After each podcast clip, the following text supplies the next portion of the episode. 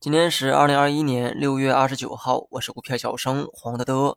大盘呢迎来了真正意义上的回调，两市下跌数量达到三千一百家，是一个标准的普跌行情。前期的上涨呢始终是没有放量的配合，这个呢或许是今天回调的技术性原因。不过好在今天这个下跌呢也没有放出大量，这个呢也说明短期的回调也很难形成风险。我们呢先来说一下几个板块，虽然大多数热门板块呢我都分析过。每天呢都去分析它也没有什么意义，但是很多人呢就是迷恋于短期的波动。既然这样呢，我就把以前分析过的内容重复一遍就好。那么咱们呢先来说一下半导体哈，半导体呢这两天有分化，肯定有追高的人被套的情况出现，但板块的这个调整幅度呢并不大，只是调整，并没有形成杀跌。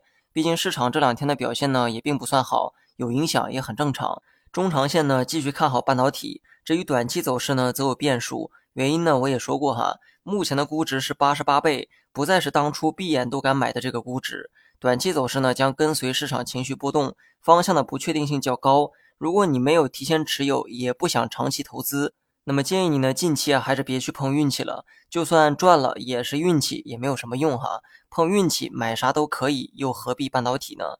白酒板块小幅反弹之后，今天呢又开始回调到前期的低点。茅台、五粮液等可以观察一下上一个低点的支撑效果。个人觉得哈，在上一个低点之前，应该还会有反弹出现。煤炭、钢铁、有色就更不用讲了。早期呢就说过，投资性的机会正在逐渐的减少，你赚了也是在价格的波动中吃点利差，而价格背后的这个价值啊正在弱化，所以拿的时间越长呢，风险可能会更高，因为你很可能会等来他们的下一个周期。你猜那是什么周期呢？最后呢说一下大盘，截止到昨天，这波反弹呢也算是结束了。我个人还是比较欣慰的，因为从六月二十一号预期反弹开始，反弹呢足足坚持了五天时间，最后呢还象征性的摸了一下三千六百点。今后一段时间呢，我不太想做倾向性的判断，每一次预期回撤或者反弹的时候，都得有一个足够明显的信号才行。而信号出现之前，更长时间呢，其实啊是用于观察这段时间的趋势，并没有什么倾向性，感觉呢某段时间会涨，又感觉某段时间会下跌。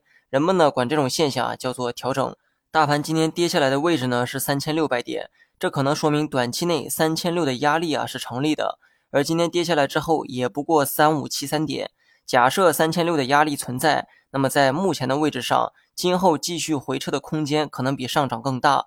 我这么说呢，并不是想表达什么风险哈，而是想说未来几天的波动当中，应该有比今天更低的位置出现。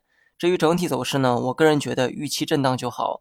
未来几天涨不多跌不多，可能会是主旋律。另外呢，这期间成长类小盘股的表现啊，可能会更好一些，因为创业板、科创板的趋势要明显优于主板。好了，以上全部内容，下期同一时间再见。